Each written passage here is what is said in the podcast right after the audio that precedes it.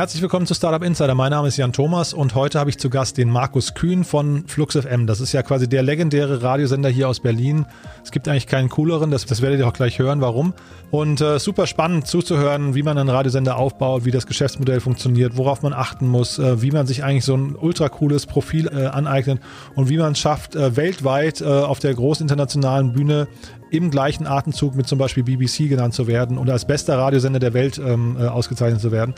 Also eine Hammer-Story, aber der Grund, warum Markus hier ist, ist vor allem auch, weil Flux FM jetzt gerade ein, ähm, ja, ein Digitalangriff auf Spotify startet. Äh, vielleicht ein bisschen übertrieben, aber äh, da passiert auf jeden Fall gerade was. Das Team arbeitet an einem Digitalformat, bei dem sämtliche Radiosender der Welt eigentlich auf eine Plattform gebracht werden können. Ein super spannendes äh, Thema, ein Digitalthema, ein Startup-Thema und wie das geht, erzählt uns Markus eben auch gleich.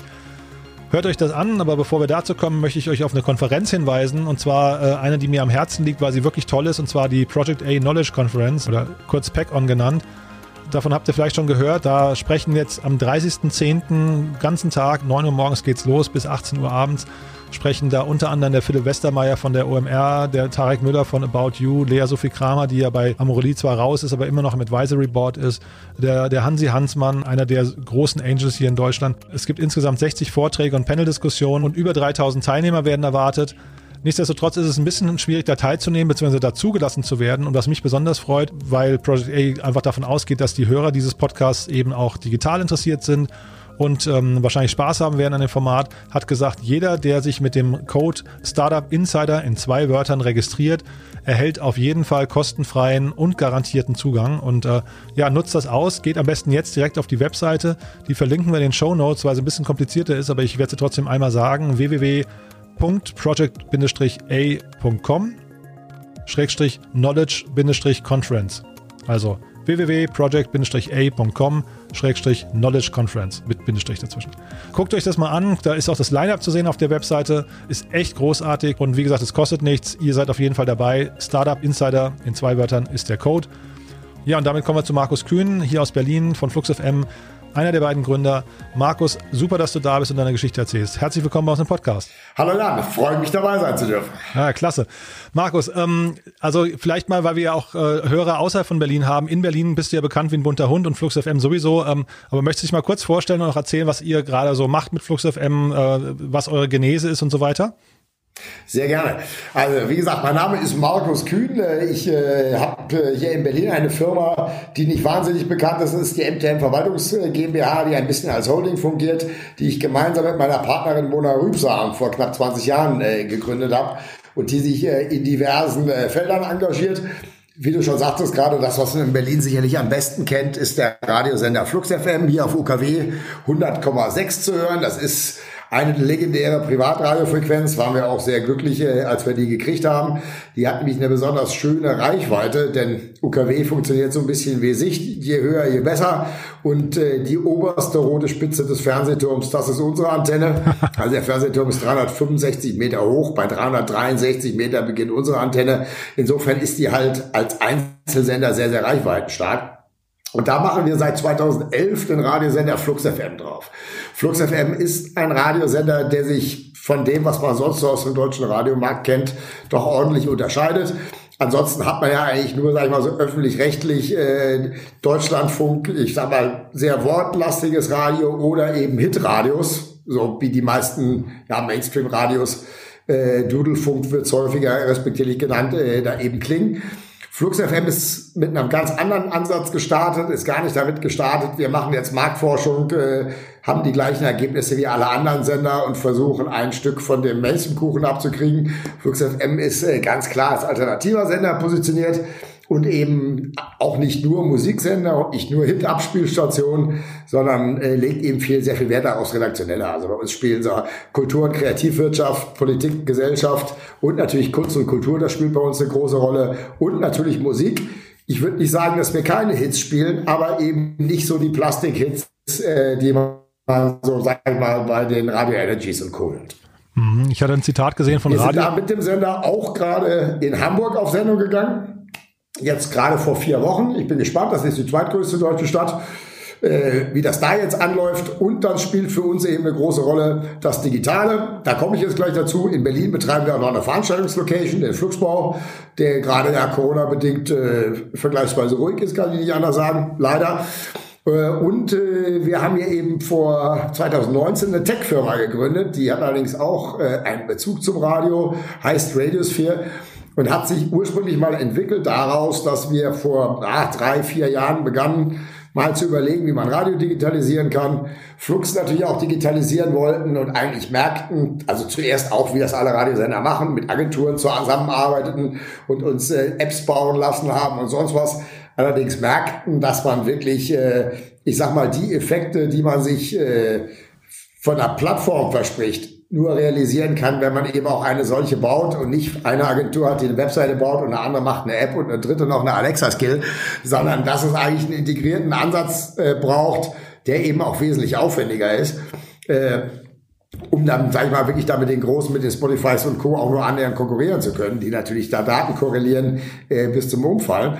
Drum äh, hatten wir dann äh, da eben ein Team für äh, zusammengestellt oder wir haben einen hervorragenden CTO, äh, Dima Emrich, der auch Partner ist bei Radiosphere und hatten eben äh, die Firma ausgegründet, weil wir merkten, dass das für einen Sender wie unseren und auch selbst für einen wesentlich größeren Radiosender äh, doch wesentlich äh, ein wesentlich zu hoher Invest ist und äh, dass eigentlich man das separat machen muss. Man auch diese Technologie äh, auch nicht exklusiv als Sender betreiben muss, sondern wir eben begonnen haben, diese Technologie auch anderen Radiosendern zur Verfügung äh, zu stellen. Also wir glauben, nach wie vor sind wir im Wettbewerb, was den Content angeht. Aber bei Technologie, denn da ist jeder Radiosender alleine zu klein, um sich mit den großen Konzernen aus dem Silicon Valley zu messen, macht es sicherlich Sinn, eher zusammenzuarbeiten. Und so fangen wir jetzt an, da Sender anzubinden. Also in Berlin läuft auch schon der Marktführer Berliner Rundfunk läuft drüber, KISS läuft drüber, RS2 läuft drüber. Wir haben gerade Hitradioantenne aus Stuttgart angebunden, Ego FM aus München und sind gerade so dabei, quasi so Stück für Stück hoffentlich einen Großteil der deutschen Radiolandschaft anzubinden. Mit einem Effekt, den ich mir erhoffe. Das ist auch so ein bisschen die Vision. Wenn ich sehe, was die sozialen Medien, jetzt Facebook, wenn auch eher alt geworden, äh, doch wahrscheinlich noch das reichweitenstärkste über die Gesamtbevölkerung betrachtet, erreicht knapp 40 Prozent der Bevölkerung. Radio erreicht 98 Prozent der Bevölkerung in Deutschland. Und wenn es jetzt gelänge, diese ganzen Sender auf eine Plattform zu bringen, würden wir sicherlich den größten digitalen Adressraum Deutschlands schaffen. Das ist natürlich interessant für die Sender, weil das Zugang zu Werbetöpfen bedeutet. Auf der einen Seite. Auf der anderen Seite ist, sage ich mal, Daten, so ein, sage ich mal, sehr datenbasierter Ansatz natürlich auch dafür interessant, weil ich natürlich plötzlich in der Lage bin, und das ist auch das Besondere an der Technologie, die wir bauen, auch Echtzeitprogramme zu regionalisieren, zu personalisieren, Targeting zu machen und das eben auch in einem Live-Programm. Und äh, das gibt doch den Redaktionen dann auch gute Werkzeuge in die Hand, eben Programme spannender und passender zu machen für die Hörer und eben auch ein, sowohl das Produkt zu verbessern, als auch die Monetarisierung des Produkts zu verbessern. Das ist die Gedanke von, der Gedanke von Radiosphere. Ja, jetzt hast du natürlich sehr viel schon über Radiosphere ver verraten. Ähm, äh, ist ein, ist ein super spannendes Thema, finde ich, Markus. Das würde ich auch gleich gerne noch mal ein bisschen im Detail besprechen, weil das natürlich fast, also da entwickelt ihr euch ja eigentlich in Richtung Startup, wenn man das so sagen darf. Ne? Das ist also quasi die Brücke dann mhm. zur Digitalwelt. Aber lass uns noch mal ganz kurz noch mal die äh, Entstehungsgeschichte von, von Flux FM besprechen, weil ich finde das total faszinierend. Ich habe ja früher Print gemacht, da haben mich Leute immer schon komisch angeguckt, aber was, wie, wie wurdet ihr denn angeguckt, als ihr gesagt habt, ihr macht jetzt einen Radiosender? Das ist ja irgendwie so ein Schritt, der nicht total alltäglich ist, oder? Nee, das war nicht total erzählich. Ich glaube, es war auch einer der, ja, ich glaube sogar der erste Fall, eigentlich sogar in der Bundesrepublik Deutschland, dass so zwei Privatpersonen, die noch nie was mit Radio zu tun hatten, dann plötzlich äh, eine Lizenz kriegen von der Landesmedienanstalt. Das ist auch alles, sag ich mal, ja, ein bisschen Glück hatten wir sicherlich auch. Meine Partnerin Monak, die kommt aus dem, die kommt aus den Medien auch, die kommt aus dem Fernsehen, die war damals ja, die an der UDK in Berlin studiert, ist dann allerdings während des Studiums schon da ins MTV-Management nach London gegangen und äh, dann war in Deutschland wurde damals MTV eben äh, Europe ausgestrahlt, eben aus England. Und äh, geriet ins Hintertreffen, die Quoten gingen runter. In England fragte man sich, wie kann es passieren, dass wir die coolste Jugendmarke der Welt plötzlich äh, in Deutschland so verlieren. Der Grund war ganz einfach, es gab plötzlich einen Wettbewerber, Viva, und der hatte einen großen Vorteil in der Zielgruppe bis 10 bis 14-Jährigen, da wurde Deutsch gesprochen. Ja. Und äh, dann hat es noch ein bisschen gedauert und irgendwann kam man auch auf England, äh, in England auf die Idee, dass wir brauchen auch einen deutschen Sender. Dann hatte man da im Management Board geguckt, Moment, wer kennt sich hier mit Deutschland aus? Ah, Mona, du kommst aus Deutschland, mach du das mal. Und dann ist äh, Mona dann eben nach Hamburg gegangen und hatte da äh, MTV Deutschland aufgebaut. Ich war zu der Zeit Marketingverantwortlich bei Universal Records aktiv, da auch in Hamburg, noch vor dem Umzug nach Berlin. Da lernten Mona und ich uns kennen und hatten eigentlich äh, schon immer beide doch Gedanken, jetzt nicht unbedingt eine Corporate Karriere zu verfolgen, sondern auch was eigenes zu machen.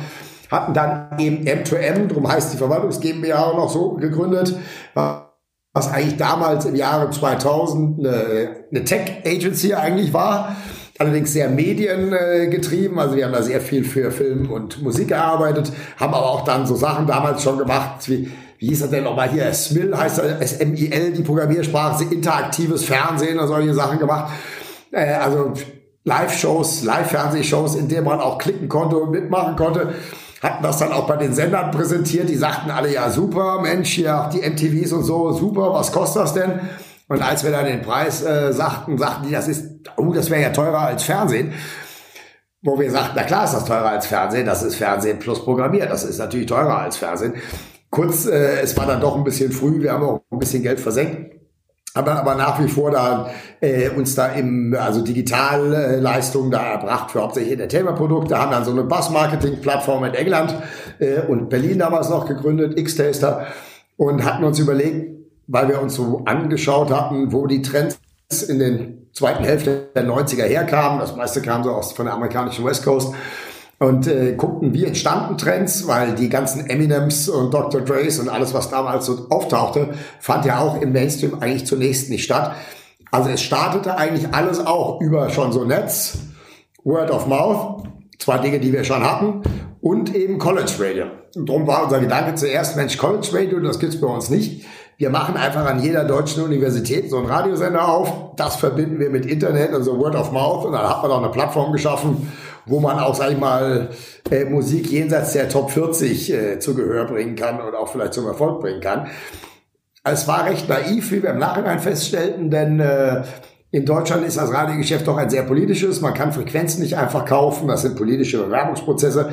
Also mussten wir uns in die reinbegeben und äh, waren dann aber erstaunlicherweise verhältnismäßig schnell kamen wir zum Erfolg. Ich hatte damals über so einen Umweg, es gab Digital Audio Broadcast, äh, das wollte man damals etablieren. So langsam kommt es ja jetzt auch, 15 Jahre später, also alle anderen Länder haben es schon. Und äh, hatte zu diesem Zweck so eine Mini-UKW-Frequenz als Werbefrequenz zur Verfügung gestellt. Und äh, da hatte jeder, der sich für DRB interessierte, der konnte da so eine Stunde Programm drauf machen. Also das war so ein ziemlicher Gemischtwarenladen. Dann hatte ich den Gedanken, es wäre doch schlauer, wenn man mal zeigen wollte, dass man Radio macht, dass man nicht eine Stunde Programm am Dienstagvormittag macht, sondern dass man mal eine ganze Woche macht. Und bin dann zugegangen auf die anderen, die da jeweils eine Stunde gestaltet haben und habe denen gesagt, Mensch, das wäre es wäre doch besser, wenn wir uns das nicht teilen würden stundenweise, sondern eben wochenweise. So, dass man mal eine Chance hat, wenigstens mal so zu zeigen, wie sich denn so ein Sender anfühlen würde. Jetzt hatten wir nicht ganz zufällig uns ausgerechnet eine Woche rausgesucht. Ich weiß es noch, es war Ende September, der 27. September 2004, wo in Deutschland die Diskussion um eine Deutschquote im Radio kulminierte. Also in Frankreich muss 40 Prozent äh, der Musik im Radio aus Frankreich kommen. Und was ähnliches wollte man auch einführen hier in Deutschland. Also haben maßgeblich deutsche Künstler drauf gedrängt. Weil ich glaube, Heinz-Rudolf Kunze ne, war da federführend. Ne? Heinz-Rudolf, ach, da waren alle. Udo Lindenberg war da und Heinz-Rudolf Kunze war da. Und es war eigentlich jeder Deutsche, den man kennt, der war auch da irgendwie da. Und das kulminierte am 27. September eben in einer Bundestagsanhörung. Da hier auch äh, äh, hier mit, mit hier Merkel und alle da damals am Start. Und äh, dann hatten wir genau diese Woche, in der diese Anhörung stattfand. Und alle Privatleute, äh, aber alle, nicht alle Privatleute, alle Privatradiobetreiber, ähm, die sagten alle auf gar keinen Fall, wenn wir nur zwei Prozent Quote äh, machen, zwei Prozent Deutschquote, dann sind wir alle pleite und können den Laden zumachen. Und dann hatten wir damals den Ansatz gewählt, wir geben uns mal eine selbstgegebene Quote, und zwar 100 Prozent.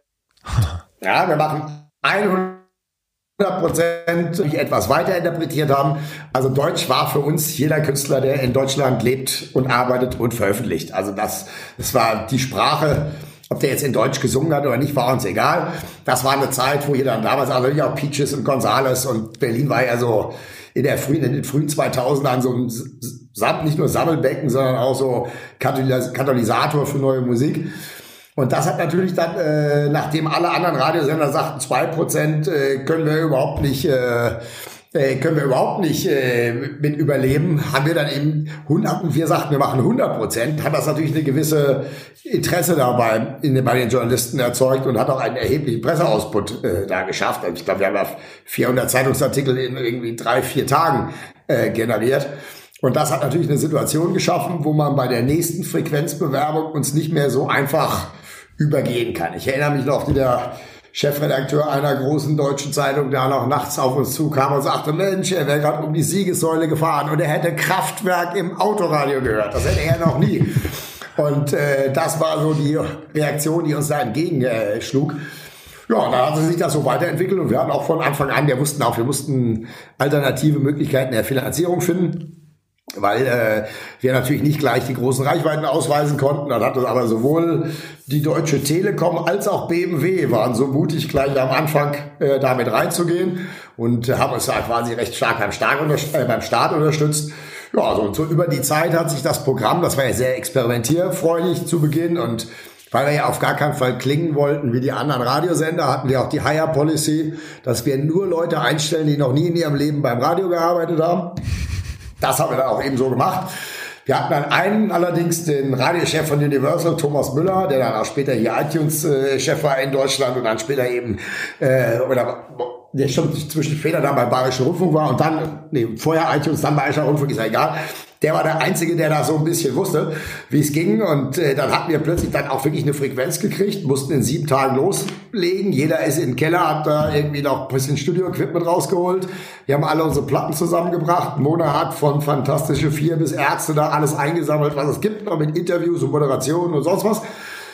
Ja, und dann sind wir sieben Tage später tatsächlich dann so richtig auf Sendung gegangen. Ne? Und dann hat sich das so entwickelt, entwickelt, ist sich professionalisiert. Wir haben auch sag mal, nach zehn Jahren äh, spielen wir auch nicht mehr Slayer morgens um 7.30 Uhr. Ja, das war natürlich damals auch ein bisschen äh, zum Image setzen. Sind inzwischen ein sehr schön hörbares Programm und inzwischen ist das eben dann auch, sag ich mal, wirtschaft, wirtschaftlich vernünftiges Programm. Und allerdings immer noch ein bisschen anders als andere, oder als ein klassischer Privatsender in Deutschland, der 90 Prozent seiner Einnahmen oder 95 Prozent seiner Einnahmen aus der Spotvermarktung holt. Und da sind wir doch wesentlich vielfältiger aufgestellt. Mhm. Ähm, Radioszene.de habe ich gesehen, hat über euch mal gesagt, ihr seid die Musik außerhalb des Mainstreams und Neuentdecker so etwas wie die oberste Instanz im, äh, im Markt der privaten Musikradios. Das klang für mich total passend, wenn man euch kennt. Und ich habe euch so richtig wahrgenommen äh, oder so richtig ernst genommen, muss ich sagen, weil also ich fand eure Musik damals oder euren Sender auch schon richtig cool, aber ihr habt 2014 einen krassen Award gewonnen. Möchtest du darüber mal erzählen? Also das fand ich irgendwie total bemerkenswert. Ja, wir hatten dafür, dass wir so ein kleiner Sender war, sowieso mal Glück. Also 2013 haben wir schon ein Echo gekriegt in Camp als es ihn noch gab. Ja. 2014 hatten wir dann ja einmal den Deutschen Radiopreis zum ersten Mal gekriegt, sollte dann vier Jahre später nochmal passieren. Und noch den International Music Award in Los Angeles, wo wir zu, für Outstanding Contribution to the Global Music Industry ausgezeichnet worden sind. Und das eben auch vor dem Hintergrund, dass wir einerseits ein innovatives Programmformat äh, gemacht haben andererseits eben auch schon so ein bisschen Trüffelschweine waren und eben auch sehr oft Musik gespielt haben. Also die Plattenfirmen haben auch immer ordentlich zugehört bei uns, denn sehr häufig haben wir auch Musik von Bands gespielt, die noch keinen Plattenvertrag haben oder hatten und dann aber kurz danach von der Plattenfirma gesigned wurden. Ja, also wir hatten schon so ein bisschen und ich weiß auch, dass viele viele andere Sender durchaus auch bei uns zuhören und auch äh, gucken, was da Neues kommt. Gut, wir sind, wir haben unser Musikchef Uli Häfliger, der ist natürlich da im engen Austausch und Kontakt mit allem, was da in, in unseren Bereichen passiert, aber auch bei uns ist es so, im Sender ist das nicht so getrennt. Bei uns ist, klar, natürlich haben wir eine Musikredaktion und eine richtige Redaktion, also eine richtige Wortredaktion, aber tatsächlich ist es so, dass eigentlich alle, die bei uns arbeiten, und das sind jetzt einige, fürs Radio arbeiten inzwischen bei uns 60 Leute, würde ich sagen, dass die eigentlich alle, sage ich mal, sehr von äh, Leidenschaft für Musik getrieben sind. Natürlich auch für sonstige Inhalte, aber eben auch Musik. Und jeder eigentlich, sage ich nochmal, sein Netzwerk da quasi mit reinbringt. und das bei uns jetzt nicht so nicht so siloartig organisiert ist. Ja, also wenn jetzt der ein Salesman eine gute Band anschleppt, dann äh, wird die genauso die Aufmerksamkeit des Musikchefs äh, erhalten, wie wenn es jetzt jemand aus der Musikredaktion macht. Ja? Mhm. Und du hast gerade gesagt, inzwischen wirtschaftlich vernünftig. Ich nehme mal an, die Anfangsjahre waren wahrscheinlich ein bisschen so eine Achterbahnfahrt, ne? so ein bisschen turbulenter. Aber, ja, am ähm, Anfang war es sehr, am Anfang war es sehr einfach, am Anfang war komplett durch so große Sponsorings gedeckt, da war der Kostenapparat auch nicht so hoch, aber dann natürlich klar, wie, wie jeder Firmenaufbau, und wir sind ja nach wie vor unabhängig, muss man sagen. Ja, wir haben jetzt da keine großen Investoren oder ähnliches reingeholt. Dann haben es eigentlich im Wesentlichen aus eigener Kraft gemacht. Und natürlich, das waren auch turbulente Jahre, aber jetzt so seit, ich sag mal so seit fünf Jahren ist das jetzt äh, da vergleichsweise stabil alles. Und wir freuen uns jetzt, äh, anders als Tech skaliert UKW natürlich nur bedingt, ja. Allerdings einen solchen Skalierungsmoment kriegen wir jetzt erstmalig eben hin mit Hamburg, weil wir eben das Sendegebiet annähernd verdoppeln. Ja. Mhm. Zumal auch in Hamburg haben wir fünf Konkurrenten, in Berlin 35. Das ist auch nicht uninteressant. Ja. Mhm. Und kannst du es mal so durch das Geschäftsmodell durchführen? Du hast gerade gesagt, 95 Prozent haben die anderen äh, Sender primär durch Werbung. Das wäre bei euch nicht so. Wie, wie funktioniert das bei euch? Wie teilt sich das auf? Ihr habt den Live-Bereich noch, der wahrscheinlich jetzt eben dieses Jahr nicht richtig funktioniert, aber eigentlich in der normalen Welt schon. Ähm, nee, klar, hundertprozentig. Er leistet da auch Beitrag. Wir haben, äh, muss ich sagen, also klar, wir haben auch eine klassische Spotvermarktung. Das, also die macht, macht man im Allgemeinen in Deutschland über eine große Agentur. Es gibt die RMS, die eigentlich fast alle deutschen Privatsender vermarktet, die das auf nationaler Ebene macht. Da ist man dann Teil von Kombinationen, weil wenn VW den neuen Golf bewirbt, dann rufen die ja nicht bei 300 Radiosendern an, sondern kaufen die komplette Deutschlandreichweite über eine Agentur ein. Das gleiche gibt's dann auch mal auf äh, regionaler Ebene. Also man kann eine Berlin-Kombi kaufen, da kauft man eine bestimmte Abdeckung in Berlin ein. Jetzt haben wir aber als Sender, weil wir doch ja doch sag ich mal, spezieller positioniert sind und unsere Zielgruppe äh, auch da, sage ich mal, anders strukturiert ist und man bei uns sehr viele Leute erreicht, die man sonst im Radio gar nicht erreicht. Äh, also vieler Meinungsführer und Macher und äh, dann ist das natürlich für viele Marken auch nochmal so ein strategischer Baustein, uns dazu zu nehmen. Insofern haben wir da über die Maßen viele Einzelbuchungen und Ganz häufig kommen sie bei uns auch nicht über die Mediaagentur, sondern der Marketingchef oder sogar Vorstand eines großen Unternehmens äh, meldet sich persönlich, ja, was ungewöhnlich ist für einen Sender unserer Größe. Äh, und dann haben wir sehr viel, das, was wir, sagen wir, Sonderwerbeformen nennen. Das hat zwar auch eine Radiokomponente, hat aber eben auch, nutzt auch andere Medienkanäle und sind eigentlich, es sind integrierte Kommunikationskampagnen, wo Radio ist natürlich ein super Aktivator, also Impulsgeber, um zu sagen, hier, geh mal auf die Webseite oder geh mal in den Laden oder geh mal zu dem Event. Aber dann deckt man eben die anderen Dimensionen, und das ist im Allgemeinen nochmal eine bidirektionale Online-Kommunikation eine Event-Komponente, deckt man eben mit ab. Also es ist nicht eine klassische, nicht klassisch, ich produziere einen Spot und wiederhole den 100 Mal, sondern es ist eher, ich erzähle eine Geschichte, eine crossmediale Geschichte, die auch, sag ich mal, Interaktions- und Mitmachmomente hat. Mhm. Und das heißt, eure Positionierung, also dass ihr unabhängig seid und im Prinzip eine andere Musik äh, spielt als andere, das hilft euch eigentlich dann bei der Vermarktung sogar. Das ist also nicht, das steht euch nicht im Weg, sondern ist eher beflügelnd, ja? Das ist eher beflügelnd. Ich sag mal, wir sind auch, wenn du jetzt mal so nach Sekundenpreisen gehst, dann sind wir sicherlich so am oberen Rand des Spektrums äh, angesiedelt. Aber wie gesagt, wir bieten eben auch eine besondere Zielgruppe und wir haben auch eine sicherlich geringere oder kleinere Hörerschaft als jetzt, ich sage mal, Antenne Bayern oder Radio NRW.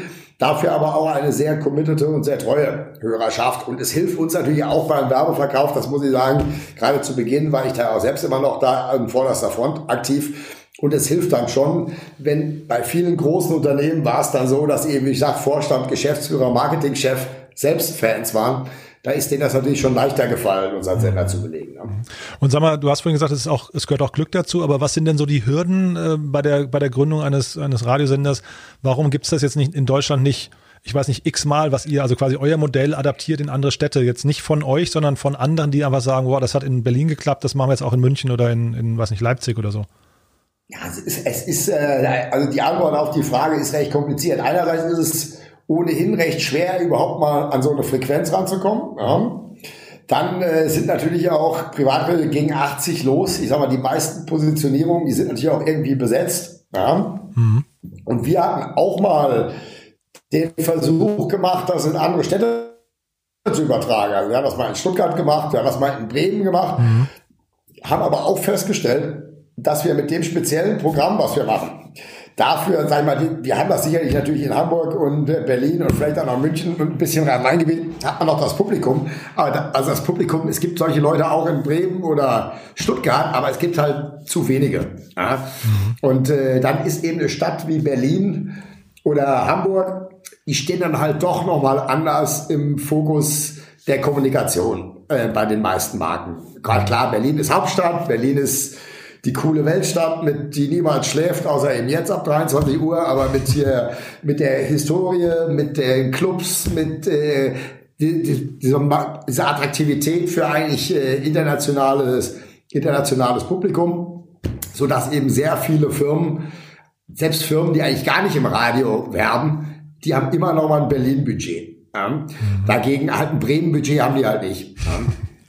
Mhm. Das ist eigentlich schon die Antwort auf die nächste Frage, weil ich wollte euch fragen, was ihr, was ihr jetzt in Hamburg anders macht als in Bremen und Stuttgart. Ich hatte es gelesen, dass ihr da, äh, da mal präsent wart und euch da zurückgezogen habt. Aber wahrscheinlich ist Hamburg einfach insgesamt ein viel, viel attraktiverer Standort und du hast auch gesagt, nur fünf quasi Wettbewerber, ne? Ja, Hamburg ist ein sehr, sehr interessanter Standort. Also Hamburg ist A mit 2,4 Millionen, Berlin 3,5, 3,6. Also schon mal zwei Drittel der Größe von Berlin. Es ist eine Großstadt, das heißt, es gibt viele Studenten, es gibt viele junge Leute. Hamburg ist eine Musikstadt, also jetzt nicht erst, äh, oder sag ich mal, mit den Beatles, die traten da im Star Club auf, aber wir kennen auch alle die Hamburger Schule und Hamburger Hip-Hop und Hamburger Indie und die Reeperbahn ist voll von Clubs und es gibt das Reeperbahn Festival und also es gibt viel auch Kreativindustrie in Hamburg, es gibt viele Agenturen, viele Werbeagenturen, da werden Filme produziert. Das ist natürlich schon ein, sag ich mal, Umfeld, was in unserer, sag ich mal, kultur- und kreativwirtschaftlich äh, geprägten Inhaltsausrichtung äh, die resoniert da halt sehr gut. Ja. Also Hamburg ist auch eine tolle Stadt. Wir haben Monat, ich kenne sie auch gut. Wir haben da weiter lange gelebt und freuen uns auch jetzt wieder einen guten Grund zu haben, öfters da zu sein. Also da ist Hamburg ist da sicherlich nicht zu vergleichen in der Beziehung mit Bremen und Stuttgart. Auch schöne Städte, aber wie gesagt halt eben deutlich kleiner und infrastrukturell schwieriger. Mhm. Und das war jetzt vor vier Wochen ging's los. Ne? Ist schon Zeit für ein Zwischenfazit oder ist es noch zu früh? Ja, ich würde sagen, Zwischenfazit ist, äh, das ging, also es ging ganz gut los. Wir, wir können ja jetzt noch nicht offiziell Reichweiten messen. Im UKW ist das ja leider etwas zeitverzögert, anders als im Digitalen. Äh, aber also wir haben das Gefühl, dass das da sehr gut ankommt. Wir kriegen da sehr gut Feedback. Man kann ja immer so ein bisschen messen, so was ich, wie viele E-Mails man kriegt, wie viele Leute da mal anrufen oder so. Also wenn einer schreibt, hören tausend ungefähr, das ist so die Faustregel. Und äh, merken, dass das recht gut ankommt. Wir gehen jetzt so, also wir haben jetzt noch nicht groß, sind wir in die Kommunikation noch nicht gegangen. Das würden wir jetzt aber so in acht Wochen ungefähr tun. Oder fangen jetzt nächste Woche erstmal so PR-mäßig an, machen da eine Aktion, die wir auch in Berlin gemacht haben, äh, die Flux FM Megafon-Aktion.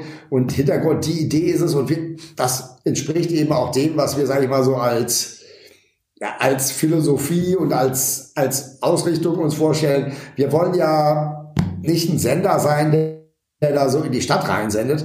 Wir wollen eigentlich eine Plattform sein für alle kreativen Akteure in der Stadt und wollen da vernetzend wirken und wollen die auch unterstützen in dem, was sie tun und wollen das auch befördern. Also wir, wir berichten ja auch viel, du weißt es, äh, viel da über Startups und äh, auch Tech und aber wir berichten auch über ein neues Restaurant, was aufgemacht oder irgendjemand, der sich selbstständig macht mit einer besonderen Idee, auch wenn die jetzt nicht Tech ist.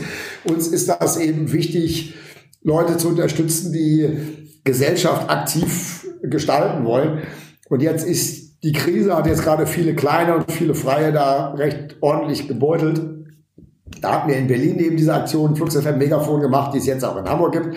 Und da ist die Grundidee, wenn die Werbeblocks gerade eh nicht ausverkauft sind, also eigentlich verschenken wir Radiowerbung an kleine und junge Betriebe, äh, die wir dann kostenlos ausstrahlen, logischerweise. Die können eigentlich ihre Spots bei uns über die App, die laden sich unsere App runter, können da ihre Spots einsprechen. Äh, wir produzieren das ein bisschen nett und packen die dann auch wirklich zu den prominentesten Zeiten da bei uns in die, in die Blöcke. Ich bin sehr, nächste Woche geht das in Hamburg los. Ich bin sehr gespannt, was da kommt. Und äh, als ich, äh, als das in Berlin war, fand ich das in vielerlei Hinsicht, muss ich sagen, hat mir das äh, echt gut gefallen, weil das A, das sind auch Leute, die ja auch Hörer sind. Also es war einmal sympathisch, so mal zu hören, was das so für Leute sind, die uns hören. Es war schön, diese ganzen Ideen zu hören. Und in Berlin hat man dann natürlich von der eher sag mal, schon fast professionell äh, gesprochenen Anzeige äh, oder äh, fast professionell gesprochenen Spot für, ich weiß nicht, einen Fotoladen oder irgendwie eine kleine Modeboutique, bis hin, dass es eben Berlin natürlich auch zu jetzt eher, sage ich mal, verrückten Läden, die, die noch nicht genau wussten, ob sie eine Kunstgalerie sind oder ein Bäcker oder ein Performance Space. Das kommt dann an, also da kommen sehr unterhaltsame Spots raus, aber auch sehr sympathisch. Und ich finde man, also beim Marc also wir mögen unsere Hörer ja wirklich sehr gerne und auch wenn wir Events machen, unsere Hörer da alle kommen, das sind alles unglaublich nette, coole Leute und das dann auch so on air darstellen zu können, das ist, also finde ich sehr schön. Das macht es irgendwie fühlbarer, wie wir so sind. Mhm. Ihr habt ja auch, ähm, ich hatte irgendwie auf eurer Webseite gelesen, dass cancelled ist quasi das Wort des Jahres bei euch, ne? Und äh, einfach weil die vielen Live-Konzerte gecancelt wurden. Aber auch da habt ihr ja reagiert und habt jetzt irgendwie so eine Wohnzimmer-Session äh, quasi ins Leben gerufen und bringt jeden, jeden Abend, glaube ich, um 19 Uhr bringt ihr Live-Konzerte, ne? Genau, also wir machen jetzt immer Live-Konzerte im Radio. Wir machen auch einmal in der Woche ein Live-Konzert, aber dann meistens nur mit vier, vier Zuschauer in fünf Meter Abstand im Flugsbau. Ja, so machen wir auch. Oder wir machen also morgen zum Beispiel ganz tolle Berliner Band Children, die finden wir super. Hype, äh, das neue Album, also die spielen zum Beispiel morgen um 17 Uhr live bei uns im Sender. Und das übertragen wir dann eben auch raus. Und dann, auch da freue ich mich, dass wir da Werbepartner haben, wie jetzt in dem Falle zum Beispiel Warsteiner, äh, die das dann auch die, sag ich mal, die Budgets nicht abgezogen haben, die eigentlich für Events gedacht waren, sondern gesagt haben, Mensch, wir wollen da auch weiterhin da Kunst und Kultur unterstützen und dann soll das Konzert trotzdem stattfinden und dann laden wir halt einfach nur zehn Leute ein und machen es für die besonders schön und der Rest hört es halt am, am, äh, am Radio danach. Mhm, super. Und sag mal, du hast eben schon mal die Reichweite von Facebook mit der Reichweite von Radio verglichen. Und ähm, ich hatte mal bei, bei ähm, Statista geguckt, dass äh, Radio vor allem auch den ganzen Streaming-Anbietern total überlegen ist. Ich glaube, das ist ungefähr die doppelte Zeit, ne, wenn ich es richtig in Erinnerung habe. Ja, die Zeit ist wesentlich höher. Ich glaube, eine durchschnittliche Spotify-Session ist neun Minuten lang, während äh, eine durchschnittliche Radiohörer ist 250 Minuten. Ja? Mhm. Also das ist schon am Tag. Das ist ja. schon eine ganze Menge. Ja, ja. Na, ich glaube, es waren so drei Stunden Radio im Schnitt am Tag und ach, ich weiß es gar nicht mehr genau, 90 Minuten, also ungefähr die Hälfte war, war war äh, die Zeit, die man beim, beim Streaming verbringt. Und vor allem dann auch nochmal stark abfallend natürlich, das sind jetzt die jüngsten gewesen. Die meisten äh, Streaming-Hörer sind ja im jungen Bereich zu finden. Nach hinten raus ebbt das ja total ab. Ne? Das heißt. Ja, ich glaube auch, es sind zwei unterschiedliche Dinge, muss man ehrlicherweise sagen. Also ich glaube, guck mal, als, ich weiß nicht, als ich äh, 14 war oder 16, da habe ich auch überhaupt kein Radio gehört. Da hat man natürlich nur Platten gehört. Und äh, gut, da gab es jetzt auch noch nicht, A, gab es nicht solche Sender wie Flux FM im UKW-Band und es gab auch kein Internet, in dem ich mir jetzt meinen äh, favorisierten Online-Sender hätte suchen können. Ich bin auch ziemlich sicher, dass die Streaming-Dienste jede Plattensammlung der Welt irgendwann mal kannibalisieren. Aber es ist halt, Radio ist halt doch noch was anderes. Und Radio ist also dieses kuratierte, ich krieg neue Dinge vorgestellt, ich werde mal überrascht.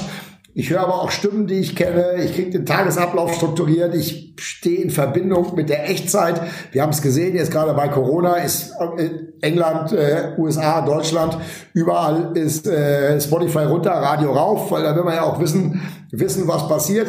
Also ich glaube, es sind zwei unterschiedliche Nutzungsszenarien Spotify. Also Spotify substituiert für mich, ich, lege jetzt, ich hole jetzt eine Platte aus dem Plattenschrank und äh, lege die auf. Und äh, Radio ist eben so dieses, ich schalte es an und bin dann in meiner, ja, so, das ist so eine emotionale Heimat eigentlich, ja, wo ich, so sich so, das sag ich mal, Überraschung mit Bekanntem mischt, aber ich kriege eigentlich zu jeder Tageszeit so, wie ich mich so da fühle und was ich da, äh, was ich mir da so vorstelle. Und man sieht es ja auch daran, dass wenn du guckst, wie Spotify angefangen hast, du erinnerst dich bestimmt noch an, an den Spotify Lounge, eine schwarze Webseite mit einem Suchfeld in der Mitte. Da hat natürlich keiner was eingegeben, weil keiner weiß, was er sucht. Und so das auch Spotify hat sich ja auch immer mehr zur, erst zur Recommendation-Maschine entwickelt, indem sie dauernd was vorgeschlagen haben und jetzt kommt der Mix der Woche und Playlist und so weiter. Und jetzt im nächsten Schritt geht Spotify ja auch, wird eigentlich immer radioähnlicher, indem sie dir eigentlich individualisierte Musikprogramme äh, geben, in die du auch noch Podcasts reinpacken kannst und wenn du willst auch noch Nachrichten und eigentlich versucht das so ein bisschen äh, eigentlich ja eigentlich wie Radio zu werden, so kommt es mir vor. Allerdings natürlich mit dem Unterschied, dass am Ende halt doch eigentlich jeder in seiner Blase bleibt. Und weil ich glaube, der Mensch ist eben ein soziales Wesen, das wird sich auch nicht ändern durch egal äh, was man digitalisiert. Oder zumindest, keine Ahnung, ich möchte keine absoluten Feststellungen hier machen, aber ich denke, so schnell wird es nicht gehen. Und es ist schon auch mal hier so gemeinsames Erleben und hast du gehört hier gestern die Beatsteaks oder die Ärzte da im Radio und haben da Platten vorgespielt oder so. Das spielt schon auch, glaube ich, eine Rolle, die nicht zu unterschätzen ist. Also am Ende werden die Streamingdienste, die werden nicht weggehen, die werden weiter wachsen. Aber Radio hat eben, weil, Radio eben was anderes ist, hat Radio, wenn es jetzt die Digitalisierung mal vernünftig angeht, was ja im Radio noch überhaupt nicht passiert ist, hat auf Radio auf jeden Fall eine sehr gute Chance, auch in Zukunft da äh, eine Rolle zu spielen weiterhin. Ja. Mhm. Ja, ich wollte fragen, ob, ob quasi die Monetarisierung pro Nutzer, weil die ist ja bei Spotify recht leicht messbar, die da bei knapp 10 Euro pro, pro bezahlten Nutzer pro Monat ist das natürlich echt ein Fund, ne? Und wie ist das denn im Radio? Weil da, da seid ihr wahrscheinlich meilenweit von weg, oder? Ja, absolut. Also Radio monetarisiert natürlich wesentlich äh, schlechter als Radio monetarisiert. Also wenn es richtig gut läuft, die Hälfte, wahrscheinlich eher ein Drittel pro Nutzer, würde ich jetzt mal sagen. Ja. Äh, allerdings, das liegt eben auch daran, dass Spotify natürlich auch, weil, sie, weil Spotify ist eben so datengetrieben, äh, dass die natürlich die TKPs da deutlich erhöhen können. Und das ist auch einer der Hintergründe, die wir jetzt, äh, äh einer der Hintergründe, warum wir Radiosphere entwickeln. Mhm entwickelt haben und jetzt weiterentwickeln, ist eben, wir möchten eben auch unsere Nutzer digital adressierbar machen, um sie auch ähnlich monetarisieren zu können, wie in Spotify oder in Facebook. Aber andererseits eben wollen, was wir nicht wollen, äh, was uns auch unterscheidet von den vorgenannten äh, Companies. Wir wollen jetzt die Daten unserer Nutzer nicht äh, auf äh, dem Bazar an jeden verkaufen, der, der sie haben will, sondern wir wollen sie zwar inhaltlich den Nutzern, also die Leute inhaltlich da sowohl mit Werbung als auch Content äh, adressieren, wollen aber eben äh, da eher europäisch denkend, europäische Werte vertretend, sind wir halt natürlich höchst DSGVO-konform und so. Also wir sind nicht so ein, also das ist nicht so eine Datenkrake, ja, oder Datenschleuder, um es mal so zu sagen. Ja. Das, und ich glaube, dass das in Zukunft Radiosender genießen, doch sind lokale Marken, die ein nicht geringes Vertrauen äh, genießen bei ihren Hörern. Und das wollen wir eben auch ins Digitale übernehmen. Also Radio ist eben anders als Facebook oder Google, wo die meisten Menschen keinen kennen. Das sind so anonyme, anonyme äh, Konzerne. Sage ich mal, kennen die meisten Leute natürlich Gesichter ihres Radiosenders und insbesondere natürlich die Moderatoren. Mhm. Und kannst du das nochmal kurz pitchen? Also wie würdest du das jetzt einem Investor erklären? Ihr, ihr, weil du hast ja vorhin gesagt, ihr habt schon relativ viel Traction, ihr habt sehr viele andere Sender angedockt, aber was, was genau ist das Modell dahinter?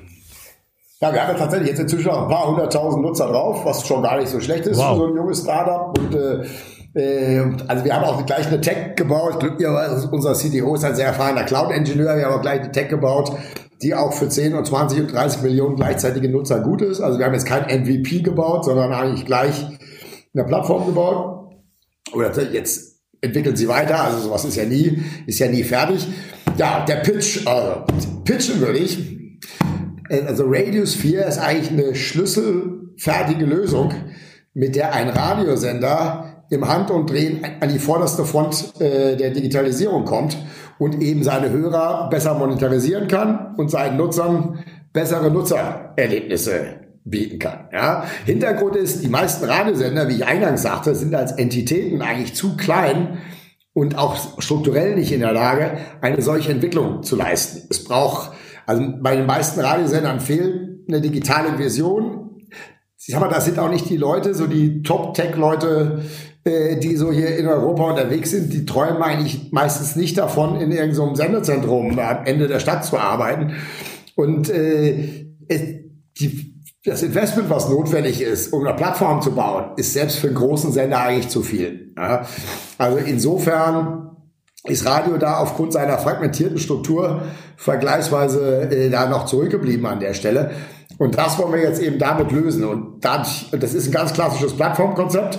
Das heißt, dadurch, dass wir ja dann Hörer aller Sender poolen in der Vermarktung, auch wenn wir sie weiterhin anonym halten, dadurch, dass wir sie poolen, gewinnt natürlich mit jedem Sender, der dazukommt, gewinnt das Ganze an Attraktivität für weitere Sender. Weil mhm. wenn ich mich, klar, wenn ich mir einer größeren Vereinigung anschließe, kriege ich natürlich ein Teil vom größeren Stück vom Kuchen, ganz klar. Ja. Mhm. Also es ist ein ganz klassisches Plattformkonzept, was einerseits jetzt die Radiosender befähigt, eben da Nutzeroberflächen für alle digitalen Endgeräte zur Verfügung zu stellen und andererseits aber eben auch ermöglicht, äh, das da über Backend zu verwalten, Content produzieren und aber eben auch eine gemeinsame Vermarktung äh, äh, mit anderen Sendern hinzukriegen. Kombinationen ist ja im Radio gelerntes Konzept, sagte ich ja eben schon eingangs. Mhm. Und äh, dann eben auch eine, eine bessere Monetarisierung des Hörers hinzukriegen. Also aus zweierlei Gründen. A, weil er vielleicht mehr nutzt und länger nutzt, weil man das Programmangebot verbessert und eben auch individualisiert. Also du kannst zum Beispiel dann bei uns so Sachen machen mit Radius 4, äh, was weiß ich, du fährst kein Auto, warum sollst du dir dann den Verkehrsfunk äh, anhören? Dann kannst du auch sagen, statt Verkehrsfunk hätte ich lieber das Segelwetter von der Ostsee oder mehr Musik oder irgendwie sowas. Und das macht natürlich deinen Sender dann für dich auch nochmal noch attraktiver und wird vielleicht deine Nutzungsdauer erhöhen. Plus, ich habe natürlich höhere TKPs und weil ich besser targeten kann, weil der Werbespot wird ja dann in der Werbeinsel in Zukunft äh, nicht mehr bei jedem Hörer der gleiche sein, sondern du und ich kriegen vielleicht was, weiß ich, zu Computern und äh, Segeln und jemand anders kriegt dann vielleicht Werbespots zu, ich weiß nicht, da Klamotten und Autos, was weiß ich. Also klingt total plausibel. Aber also das wird was praktisch Mhm. Würdest, würdest ja, du nicht sagen, Markus, dass dann irgendwie, äh, sag mal, bis jetzt sind, sind ja Radiosender haben ja eine totale Koexistenz, äh, sehr friedlich, weil sie ja äh, sich nicht in die Quere kommen, weil es ja alles regional ist. Aber jetzt plötzlich auf einer Plattform werden ja aus den, weiß nicht, ehemals äh, irgendwie nicht Konkurrenten plötzlich Konkurrenzsituationen, oder? Eigentlich nicht, das verändert sich eigentlich gar nicht. Also es ist eigentlich es ist ja momentan schon so, dass je jeder Radiosender, auch ein großer Sender, wie meinetwegen hier Berliner Rundfunk aus Berlin, das ist hier der Marktführer, die sind einzeln auch immer noch zu klein für Audi, damit man mit denen spricht. Mhm. Ja? Darum schließen sich Radiosender auf verschiedenen Ebenen in sogenannten Kombinationen zusammen. Das heißt, man kann alle Radiosender auf einmal belegen und ein Audi sagt, ich will Berlin, dann bucht er halt die Berlin-Kombi oder die Top-Kombi Berlin. Und da ist dann schon mal KISS drin und RS2 drin und Flux drin und Berliner Rundfunk drin und Sunshine Live drin. Und da muss der nicht mit jedem Sender sprechen. Und auf der nächsten Ebene sind diese regionalen Kombis, schließen sich wieder zu bundesweiten Kombis zusammen. So, dann geht, um mal bei dem Beispiel zu bleiben, geht Audi, geht dann zu RMS und sagt, ich hätte gern Abdeckung ganz Deutschland und dann kaufst du mit einem Mal die 170 Sender, die bei der RMS sind. Und da weiß ich als Audi, aha, mein Spot, der ist in ganz äh, Deutschland verteilt. Mhm. Und jetzt erstmal, das ist jetzt quasi Gießkanne.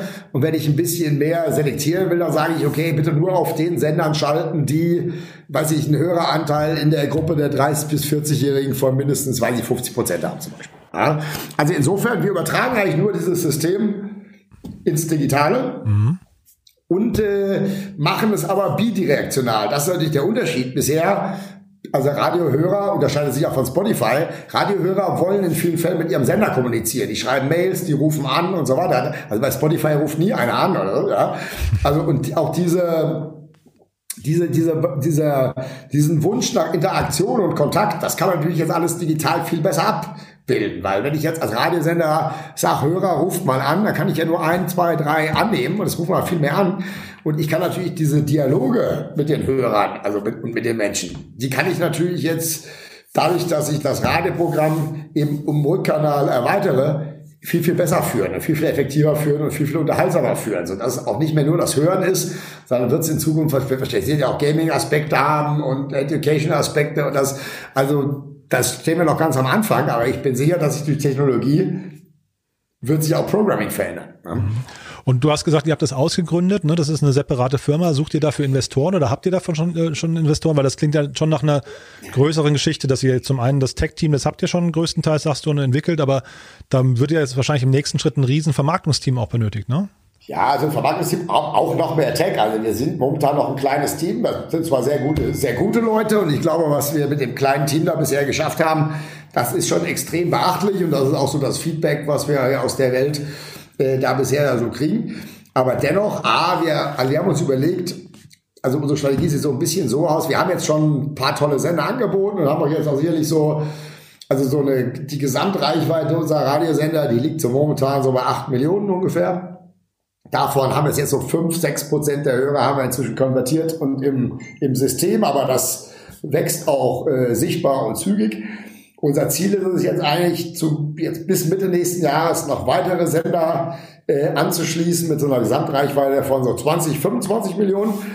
Und äh, da werden wir auch jetzt, wir suchen auch noch Developer, Tech-Leute, wir brauchen gute Frontend-Leute, wir wollen gute Backend-Leute, mit denen wollen wir uns noch verstärken, aber wir wollen uns auch eben im kaufmännischen Bereich noch verstärken. Also wir werden auch so na, sechs bis zehn Hires sicherlich machen in den nächsten drei, vier Monaten und wollen aber dann, weil letztendlich das Schöne an dem Projekt Radiosphäre, anders als Flux FM, Radio ist natürlich durch die Sprache jetzt erstmal doch äh, ein bisschen eingegrenzt äh, in der Zielgruppe. Technologie ist das halt gar nicht.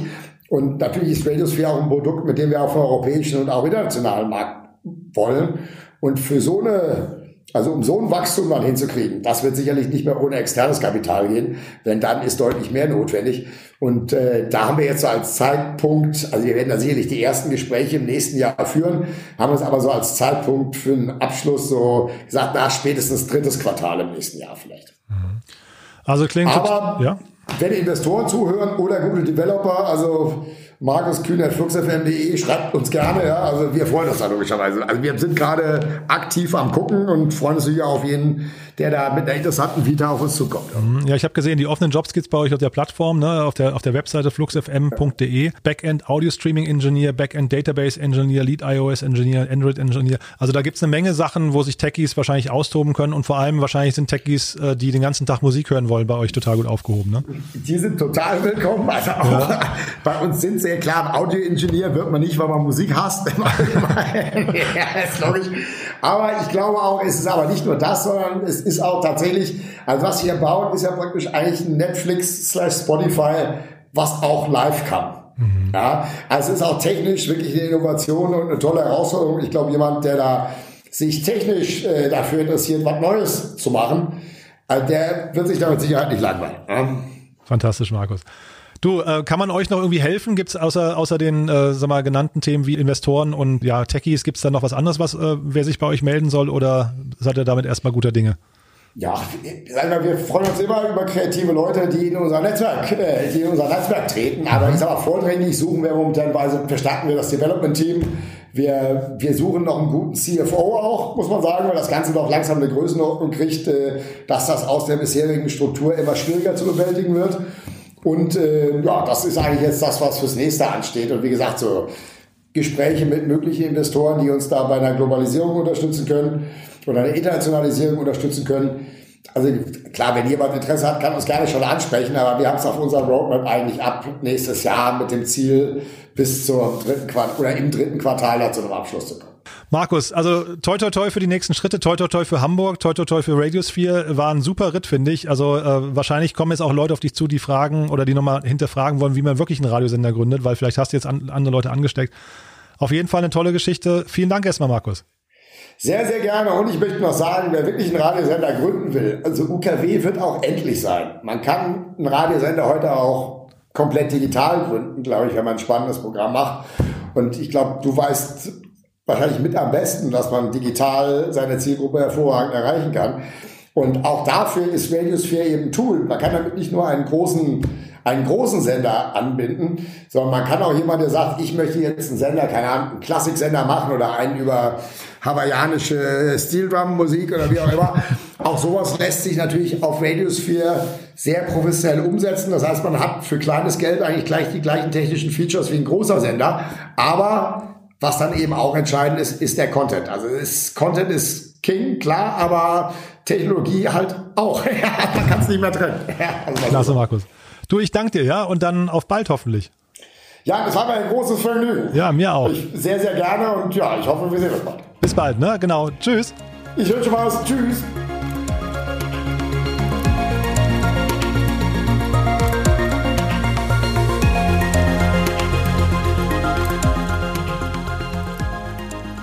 Ja, das war also Markus Kühn von FluxFM äh, und damit sind wir am Ende der heutigen Sendung. Ich hoffe, es hat euch genauso viel Spaß gemacht wie mir.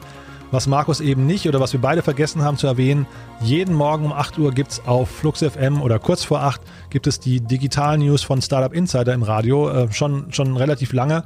Und äh, ist ein tolles Format, wenn ihr also morgens mal reinhören möchtet, kurz vor 8 äh, auf FluxFM. Und ansonsten möchte ich gerne mal hinweisen auf unsere Kooperation mit Review Forest. Das habt ihr vielleicht schon mitbekommen. Wir pflanzen mit Review Forest zusammen einen Baum, wenn ihr eine Bewertung abgebt auf iTunes. Ähm, ein Baum in eurem Namen in Mexiko. Die URL ist äh, reviewforest.org-startup insider oder eben auf iTunes. Über beide Wege könnt ihr teilnehmen. Und wir freuen uns auf jeden Fall, wenn ihr das macht. Zum einen, weil der Baum gepflanzt werden soll, aber zum anderen, weil wir dadurch natürlich auch mehr Sichtbarkeit bekommen, was dem Podcast hinterher auf jeden Fall zuträglich ist. Ja, dann bleiben wir also weiter motiviert, genau diese tollen Podcasts zu machen. Das ist ja auch in eurem Sinne. Also von daher am besten jetzt reviewforest.org-startup insider ansurfen und eine Bewertung abgeben. Wir freuen uns immer über Feedback. Wenn ihr Vorschläge habt für Gäste, ähm, auf unserer Webseite gibt es ein Kontaktformular, da könnt ihr Gäste vorschlagen. Ja, wenn ihr eine tolle Idee habt, sagt uns Bescheid und ansonsten euch noch eine tolle Woche und äh, ja, bis Freitag. Ciao.